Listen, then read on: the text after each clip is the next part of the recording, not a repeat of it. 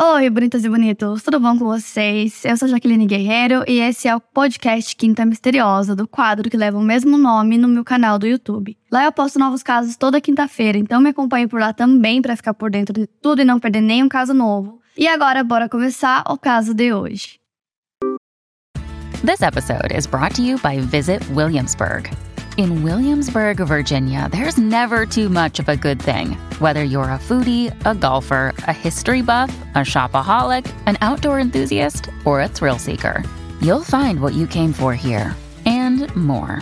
So ask yourself, what is it you want? Discover Williamsburg and plan your trip at visitwilliamsburg.com. Hey, it's Ryan Reynolds, and I'm here with Keith, co star of my upcoming film, If, only in theaters, May 17th. Do you want to tell people the big news? All right, I'll do it. Sign up now and you'll get unlimited for $15 a month in six months of Paramount Plus Essential Plan on us. Mintmobile.com slash switch. Upfront payment of $45 equivalent to $15 per month. Unlimited over 40 gigabytes per month. Face lower speeds. Videos at 480p. Active Mint customers by 531.24 get six months of Paramount Plus Essential Plan. Auto renews after six months. Offer ends May 31st, 2024. Separate Paramount Plus registration required. Terms and conditions apply if rated PG.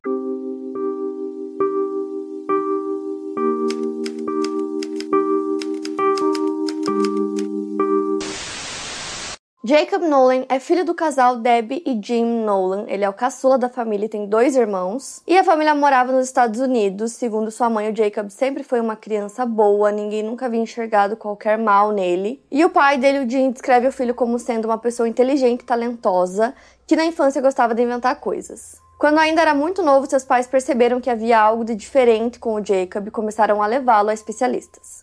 Com isso, aos 5 anos de idade, ele recebeu o diagnóstico de transtorno de déficit de atenção e hiperatividade, o TDAH. Tendo o diagnóstico desde pequeno, a família tentava lidar da melhor forma que conseguia com as questões de saúde mental do Jacob, mas quando ele tinha por volta dos seus 14 ou 15 anos, eles perceberam uma mudança maior no seu comportamento. Seu pai relata que na época o Jacob começou a apresentar grandes mudanças de humor. Quando ele estava cursando o ensino médio em Miami, ele se mostrava muito inteligente. Ele virou notícia após vencer um concurso por ajudar a criar um aplicativo para iPhone, que era usado como ferramenta de estudo e chamado FlashMe. Um mês depois de ter ganhado esse reconhecimento pela criação do aplicativo, ele teve um episódio depressivo tão forte que não conseguia sair da cama. Seus pais contam que eles precisavam suborná-lo para tentar fazer com que ele saísse da cama, imploravam para que ele o fizesse e não perdesse mais dias de aula do que ele já estava perdendo. Pouco tempo depois desse episódio, ele foi novamente levado a especialistas e dessa vez foi diagnosticado com depressão e transtorno de ansiedade. Ao longo do tempo, os episódios depressivos acabavam piorando e se tornando cada vez mais graves.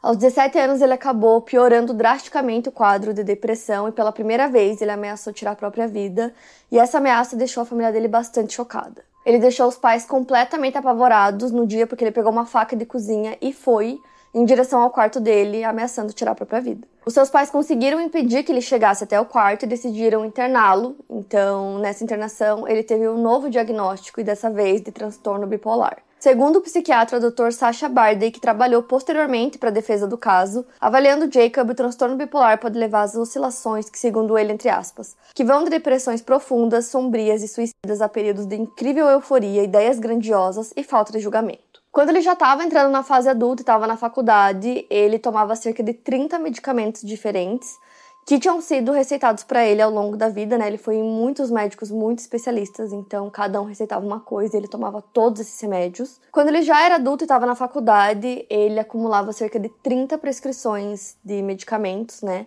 É, que ele foi tendo ao longo da vida, então ele foi se consultando com muitos médicos diferentes, muitos especialistas, e aí cada um é, prescrevia um remédio. Então, ao todo, davam cerca de 30 medicamentos. Todos em questão eram psicotrópicos, né, que eram indicados para tratar os transtornos. Só que, infelizmente, durante os anos, é, o uso desses medicamentos teve pouco sucesso no tratamento dele. O Dr. Bardey conta que nessa época da faculdade ele chegava a tomar 4 a 6 medicamentos de uma só vez, é, considerando que eram todos né, para transtornos, era uma quantidade assim significativa. E aí, combinado ao uso dos medicamentos, na época da faculdade ele também fazia o uso de bebidas alcoólicas e drogas ilícitas.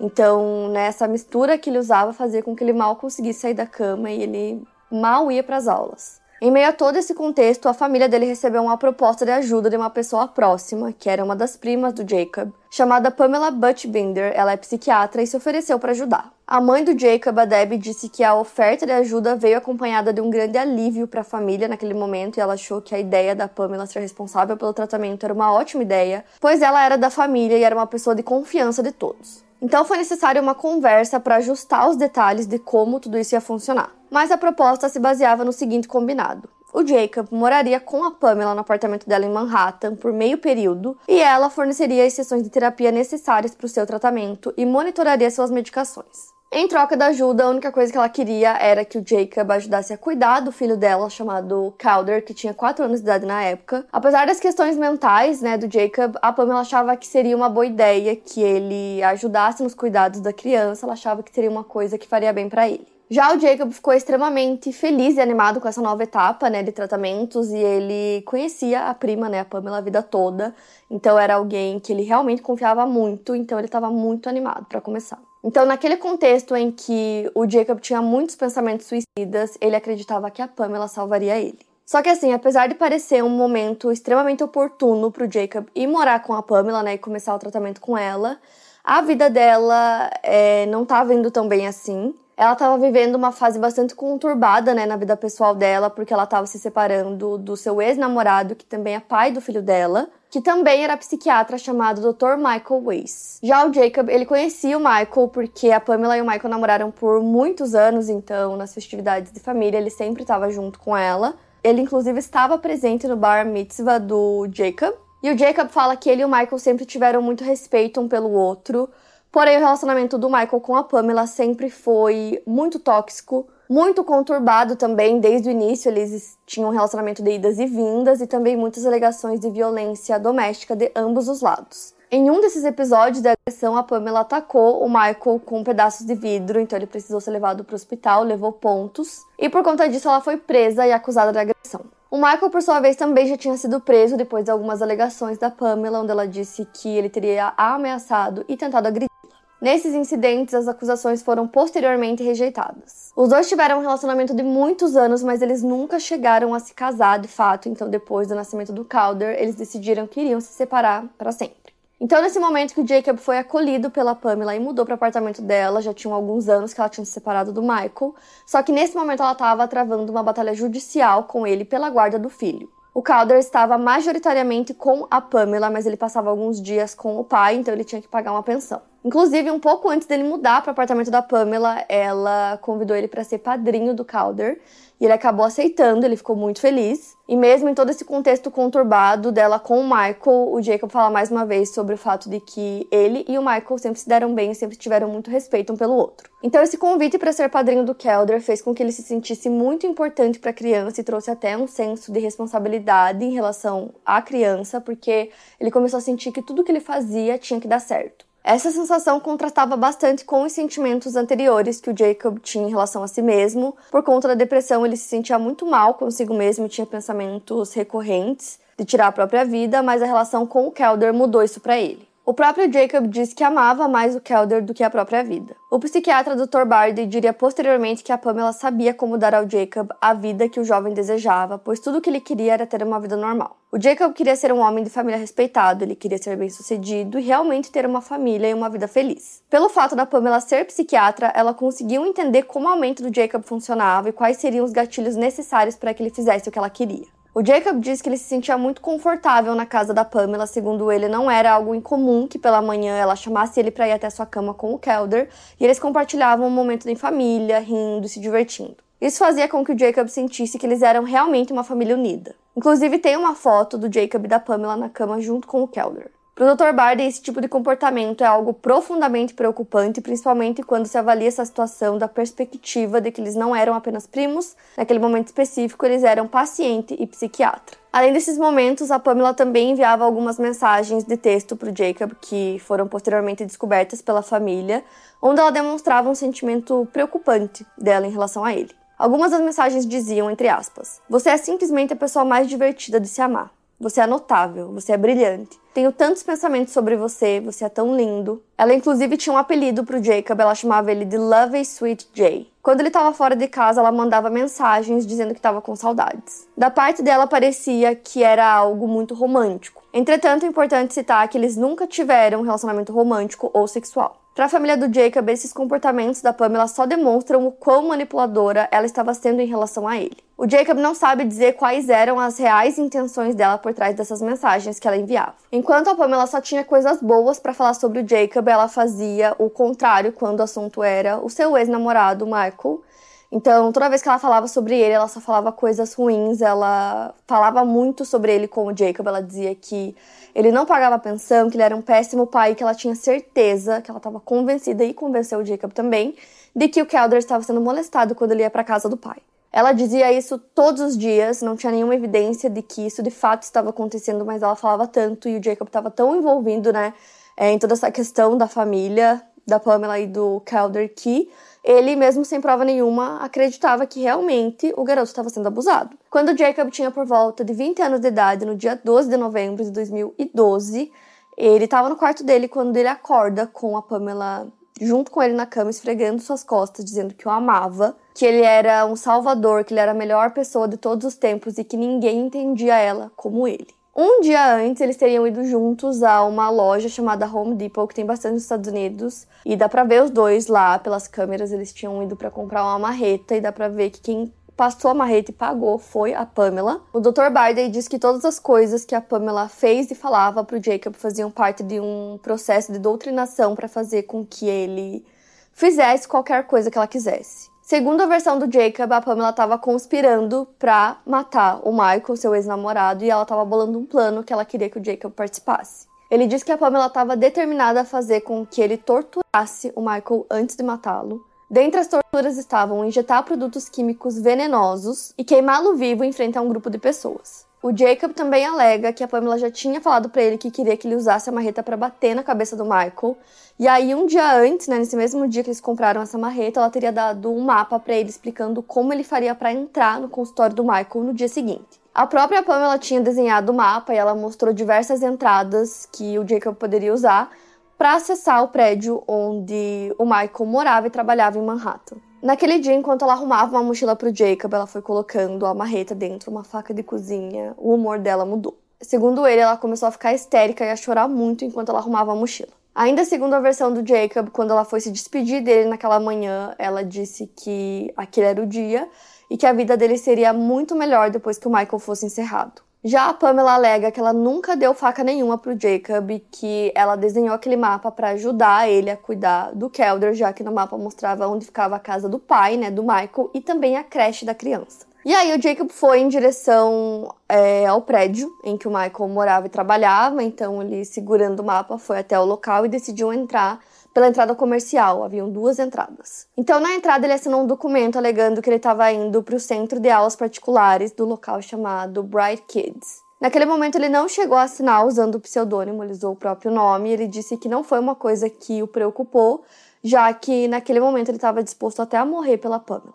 Então ele sobe até o 12 andar do prédio e entra na sala do Michael, mas ele estava no meio de uma sessão, então ele sai do consultório e fica sentado na escada esperando que a sessão terminasse. Ele conta que naquele momento ele pensou em desistir, mas que ele não tinha escolha porque ele não poderia voltar para casa da Pamela sem ter concluído o plano. Depois que o paciente deixou o consultório, Michael começou a preencher alguns formulários financeiros referentes à escola do Kelder. Segundo a versão da Pamela, ela acreditava que esses formulários eram a única razão pela qual o Jacob estava lá. Já segundo a versão do Jacob, o preenchimento desses formulários era mais uma estratégia da Pamela, que pediu para que isso fosse preenchido para que o Jacob tivesse tempo de se preparar para o ataque no banheiro. O Jacob pegou a marreta e colocou a faca no bolso. Depois disso, ele fala que se lembra apenas de fragmentos do que aconteceu. Já o Michael, por sua vez, se lembra de absolutamente tudo, então ele fala que o Jacob abriu a porta do banheiro e foi direto nele, atacou ele com uma marreta, mas ele conseguiu desviar do golpe, então não acertou a cabeça dele, mas pegou no seu ombro.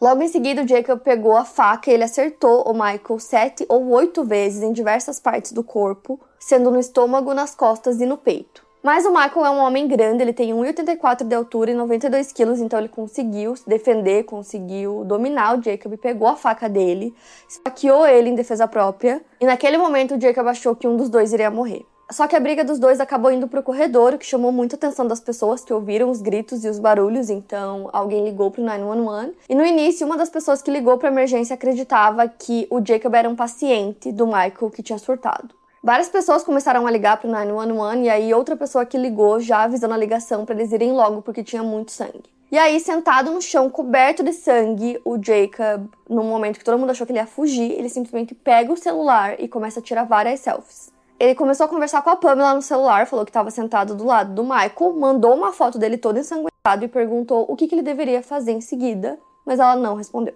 O policial Charles Hennessy foi o primeiro a chegar no local junto com o parceiro dele do dia, e aí, quando ele entrou, ele teve uma imagem dos dois sentados encostados na parede. O Jacob sangrava no peito, enquanto o Michael sangrava nos braços. O Jacob logo de cara disse para o policial que o Michael havia tentado esfaqueá-lo, e o Michael disse que o Jacob entrou no consultório dele com uma marreta e que ele precisou esfaqueá-lo para se defender. A emergência chegou e ambos foram levados para o hospital. E aí o Jacob manda outra mensagem para Pamela falando, pedindo na verdade que ela fosse até o hospital porque tanto ele quanto o Michael estavam sangrando muito. E na mensagem ele também disse que entrou no escritório do Michael e que ele o esfaqueou. E a Pamela respondeu simplesmente perguntando onde, e aí o Jacob disse que ele acreditava que nada havia sido planejado para depois do ataque, então como aquele primeiro ataque não tinha dado certo, ele achava que ela ia querer que ele tentasse de novo. Os registros hospitalares dizem que o Jacob estava em um estado maníaco após o ataque. Estados maníacos têm como características os pensamentos acelerados, atividades físicas e mentais excessivas, sintomas de irritabilidade, impulsividade, paranoia e até mesmo aumento da sensibilidade e da sexualidade. A Pamela chegou aí até o hospital, mas não teve permissão para ver o Jacob. Ele mesmo disse que estava em um estado psicótico. O Michael havia sofrido diversos cortes na parte superior do seu tronco e em suas pernas.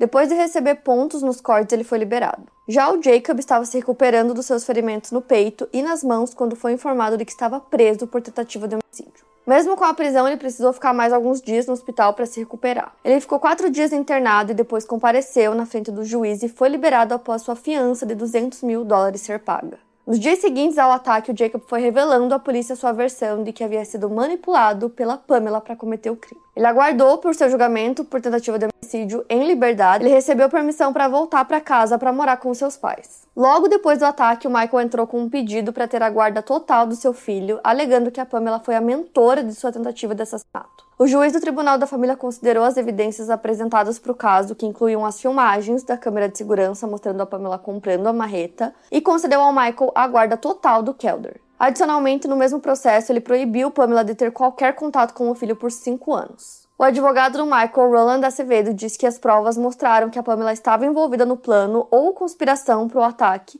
e posterior assassinato do Michael. Enquanto aguardava julgamento, Jacob entrava e saía de centros de tratamento para cuidar das suas questões mentais, mas também para tratar o seu vício em drogas e álcool. Por isso, segundo o advogado do Michael, o Jacob pode não ser a testemunha mais confiável da acusação caso a Pamela fosse acusada de algum crime. Apesar do Jacob estar buscando tratamento para os seus problemas, ele tentou tirar a própria vida novamente em maio de 2015. Ele precisou ficar internado e ele ficou em coma após tentar se envenenar. Ele se recuperou e três anos e meio depois do ataque, em março de 2016, começa o julgamento do Jacob em Nova York. Durante o julgamento, a promotoria tentou mostrar o Jacob como sendo um garoto rico e mimado, e isso se tornou um grande desafio para a defesa. E para a promotoria, devido ao seu histórico psiquiátrico, o Jacob era uma pessoa pouco confiável, assim como a sua versão dos fatos. O Jacob teria dado três versões diferentes do que realmente teria acontecido, e nas três ele alegava sua inocência. Logo na primeira versão, assim que os policiais chegaram no local, ele disse que o Michael era quem tinha o esfaqueado. Depois, ele disse aos investigadores que ele nunca sequer levantou a marreta porque ela era muito grande e pesada. Ele também alegou que ele só tinha levado com ele a marreta e a faca porque ele tinha muito medo do Michael. Já na terceira versão, ele disse que o Michael tinha tirado a marreta da mochila dele e teria o atacado primeiro. O Jacob também sempre alegou que o motivo principal do ataque era a segurança do Kelder e que o seu objetivo em tudo isso era salvar a vida da criança. Só que aí, durante o julgamento, a promotoria levantou uma terceira possibilidade né, de motivação, que seria uma motivação financeira. O Michael tinha um seguro de vida no valor de 1 milhão e 500 mil reais que estava no nome do seu filho, Kelder, que na época que o crime aconteceu ele tinha 3 ou 4 anos. Só que aí, três dias antes do ataque acontecer, o Michael aceitou que a Pamela fosse a administradora irrevogável dos seguros de vida dele o que significa que isso não poderia ser retirado. Então, caso acontecesse alguma coisa com ele, caso ele morresse, o dinheiro ficaria para o Kelder, mas quem iria administrar o dinheiro era a Pamela. O Jacob disse que antes do ataque ele não fazia ideia que poderia ter algum tipo de dinheiro envolvido no plano, já que a Pamela morava em um apartamento que custava 7 mil dólares por mês em Manhattan. Antes do julgamento, Jacob foi entrevistado pelo psiquiatra da promotoria Dr. Jacob Harshberger. E aí os vídeos dessa entrevista foram exibidos no julgamento. Nessa entrevista, o Jacob fala sobre outro item que havia sido comprado pela Pamela um dia antes do ataque, que eram braçadeiras. É, ele conta que ela queria que ele torturasse o Michael antes de assassiná-lo, mas que ele não concordou em fazer isso. E aí o psiquiatra perguntou o que ela teria pedido para o Jacob fazer para torturar o Michael e ele disse que era para ele cortar os testículos dele. E ele disse que ele não faria isso. A promotoria usou disso para dizer que o Jacob estava envolvido no plano, né, que ele inclusive tinha a habilidade de dizer quais eram seus limites, o que ele ia fazer e o que ele não ia fazer. O Jacob respondeu que ele achava que ele tinha o controle até certo ponto, mas que o seu acordo com a Pamela era de que ele deveria matar o Michael e não torturá-lo. O Steven Brownstein, um dos advogados de defesa do Jacob, utilizou do argumento de capacidade diminuída para trabalhar na defesa dele. Os advogados admitiram que ele havia cometido o crime, mas tentaram argumentar que ele não tinha capacidade para estabelecer intenção ou motivo para cometer o crime, portanto, ele deveria ser considerado inocente. O psiquiatra Dr. Barday testemunhou na defesa e disse que a Pamela manipulou Jacob a ponto de substituir o livre arbítrio dele pelo dela. Ele disse que o processo que ela fez se assemelhava a um culto, onde os pensamentos da pessoa são moldados de forma a atender certos ideais. Segundo ele, a Pamela era líder e o Jacob apenas um membro. Os advogados de defesa argumentaram que, como psiquiatra, a Pamela sabia quais botões apertar na cabeça do Jacob e que ela o transformou em uma arma contra o seu ex-namorado. A promotoria também quis argumentar que as tentativas de suicídio do Jacob não eram genuínas, o que revoltou sua equipe de defesa. O Jacob não testemunhou e a Pamela também não. Ela nunca recebeu uma intimação para comparecer ao tribunal. A equipe do Jacob tentou entrar em contato com ela, mas foi sem sucesso. Com isso, os jurados precisavam decidir se o Jacob era apenas um peão e que ele fez o que mandaram, ou se ele participou ativamente do plano. tudo isso sem ouvir a versão da Pamela dos fatos. O julgamento durou duas semanas e os jurados levaram menos de uma hora para chegar no veredito de que o Jacob era culpado de tentativa de homicídio. A família do Jacob acredita que os jurados ignoraram completamente todos os argumentos que a defesa psiquiátrica do Jacob fez. Segundo o pai dele, eles não conseguiram perceber todos os motivos que levaram o Jacob a cometer né, a tentativa de homicídio e tudo que levaram ele a estar naquele lugar naquela hora, se referindo a todas as manipulações da Pamela. O jurado suplente Elishi disse que o argumento de que o Jacob foi manipulado pela Pamela era bem forte e que os jurados ficaram muito chocados com todas as provas que eles mostraram, né, todas as fotos, principalmente a foto deles na cama, que ele falou que era extremamente nojento. Ele disse que ficou com pena do Jacob, que ele sabe que doenças mentais não são coisas que se supera facilmente. E ele também disse que tanto ele quanto os outros jurados acreditavam que a Pamela estava presa. Com isso, a mãe do Jacob disse que se os jurados soubessem que ela não estava, talvez eles tivessem uma visão diferente sobre o caso. Só que aí o Yale também disse que ao mesmo tempo o Jacob parecia uma pessoa extremamente fria e calculista quando ele disse que ele não estava disposto a torturar o Michael, mas estava disposto a matar. Que ele também tinha dado várias ideias para a morte, que ele não tinha apenas acarretado o que a Pamela disse. E na mesma entrevista é, feita pelo psiquiatra, que foi exibida no tribunal, o Jacob fala sobre uma ideia que eles tiveram para cometer o crime, que era basicamente construir uma arma parecida com um rifle para matar o Michael, só que quando eles chegaram na Home Depot, eles acharam que era muito mais fácil usar uma marreta. Durante a sentença, o Jacob poderia pegar de 5 a 25 anos de prisão.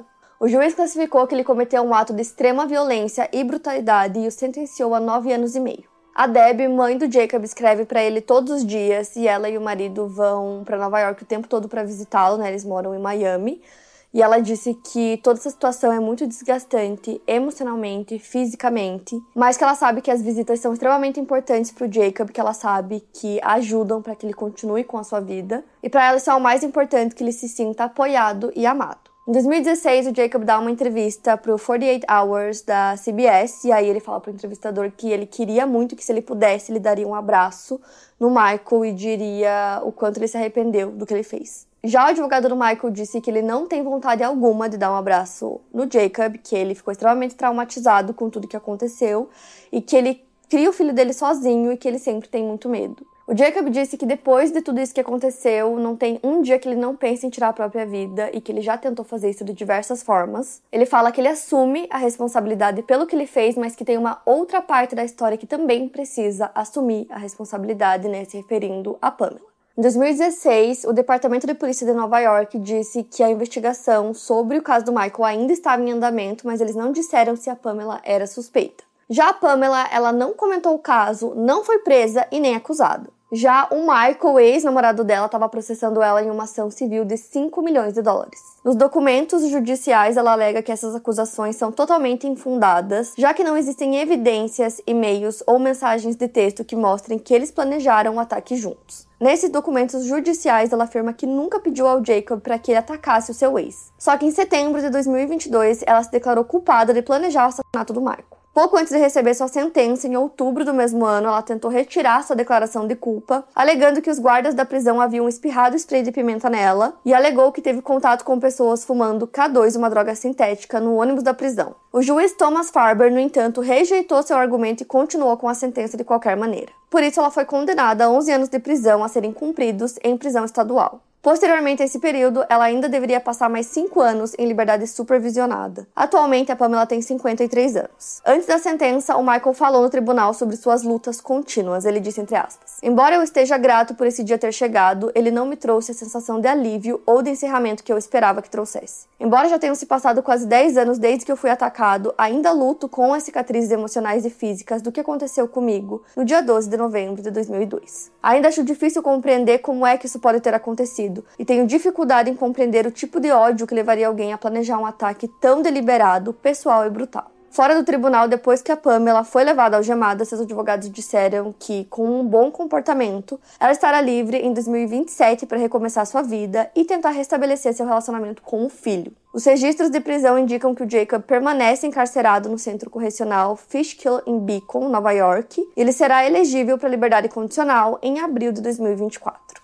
Esse é um caso mais recente, né? E aí tem toda essa questão de o quanto o Jacob participou, é, se foi uma ideia dele, se foi uma ideia da Pamela, se foi dos dois, enfim. Se discute muito isso, já que ela nunca deu a versão dela, né? No momento em que é, ele estava aguardando o julgamento e até o julgamento dele. Então eu quero muito saber o que vocês acharam desse caso, que é muito doido. Me contem aqui nos comentários. Não esquece do like, que me ajuda muito na divulgação. E é isso, para mais casos, siga o podcast Quinta Misteriosa e aproveite para avaliar em 5 estrelas se você gostou. Obrigada por ouvir e até o próximo caso.